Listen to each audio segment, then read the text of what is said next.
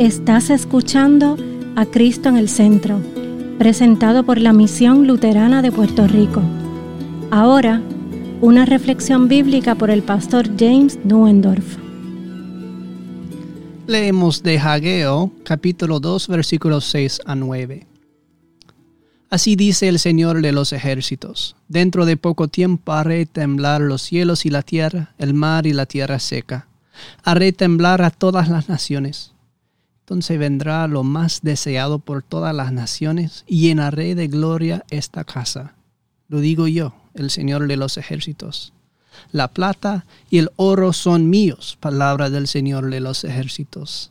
Al final, la gloria de esta casa será mayor que al principio.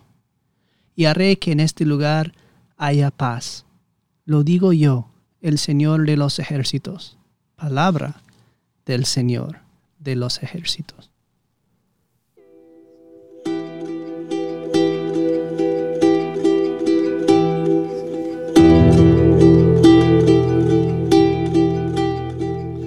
En el nombre de Jesús.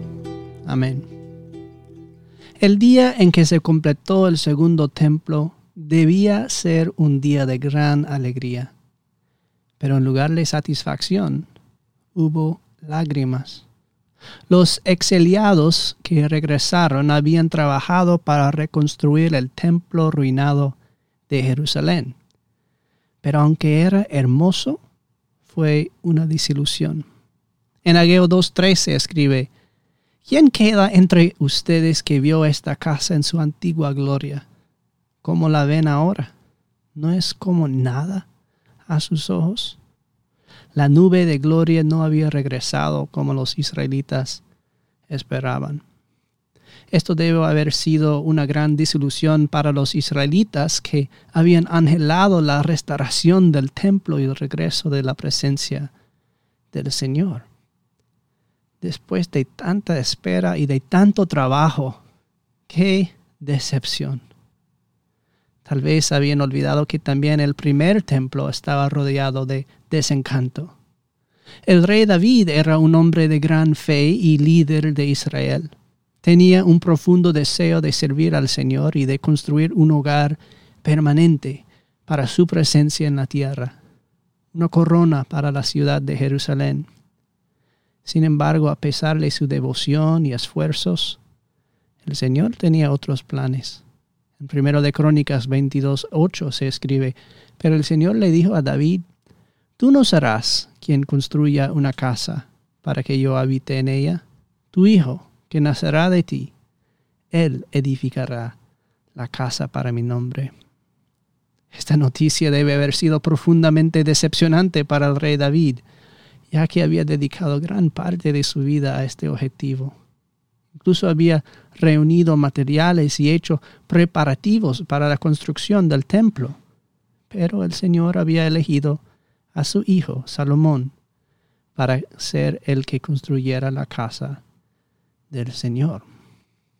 Si solo pudieras ver los planes que David debió haber tenido en su mente Sé cómo es porque a menudo sueño despierto así, pero debió pasar horas mirando el horizonte y viendo en su mente el templo que construiría para Dios. Un salmo de alabanza escrito en piedra y oro, una casa digna del Espíritu de Dios. David podía ver en su mente el templo que quería construir para Dios. Pero, ¿es este el templo que Dios elegiría para sí mismo? ¿Vería David alguna vez eso o cerraría sus ojos sin haber visto nunca la casa que el Señor quería? Tal vez de una manera increíble. David sí lo vio. Incluso miles de modelos de ello. Si lees el Salmo 139, parece que tal vez David lo vio. Aquí, en nuestra lectura del segundo capítulo de Hageo, hay una promesa del Señor de que el sueño de David finalmente se cumplirá. No en un templo construido con manos humanas, donde Dios no habita, sino en la línea de David misma, no construido por el Hijo de David, sino en el Hijo de David. un templo de gran maravilla, construido por Dios mismo. ¿Dónde quería Dios habitar? Pues no en cedro y oro y piedras preciosas, sino en la corona de su propia Jerusalén, su propia creación, en carne humana, en la persona de Jesús, nacido de una virgen, en quien la plenitud de Dios habitaría en verdad y vida. No en una imagen de gloria, sino la gloria misma envuelta y oculta en el cuerpo de un nuevo Adán, lleno del aliento de Dios, llamado maravilloso, su cuerpo el trabajo de sus manos, y sin embargo, para cualquiera que lo mirara, una decepción. ¿Es este el Mesías que hemos estado esperando durante tanto tiempo para recibirlo? ¿Es este el Hijo de David?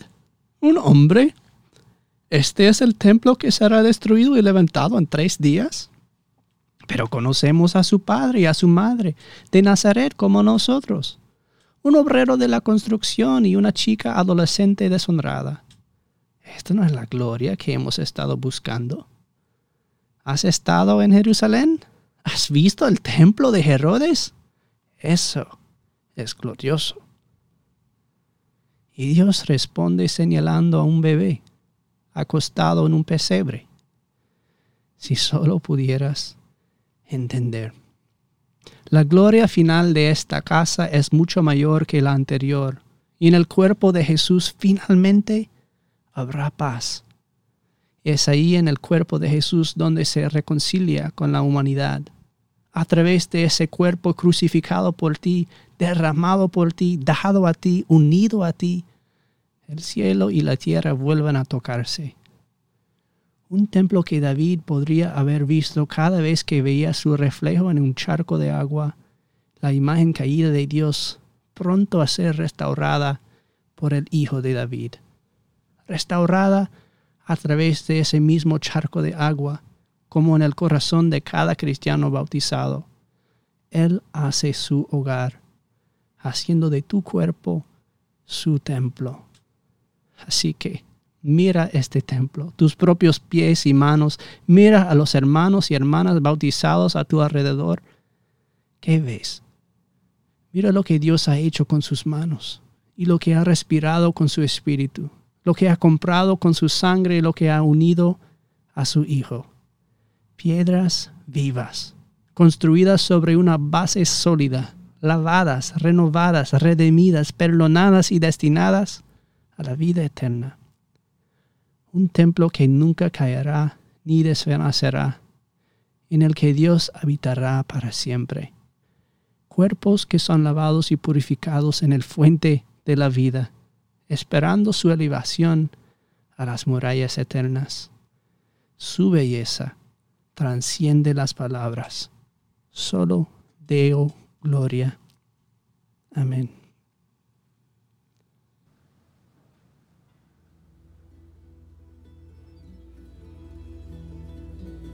Esta ha sido una presentación de la Misión Luterana de Puerto Rico, a Ministry of the Lutheran Church, Missouri Synod. Para conocer más, visítanos en www.cristoenelcentro.com.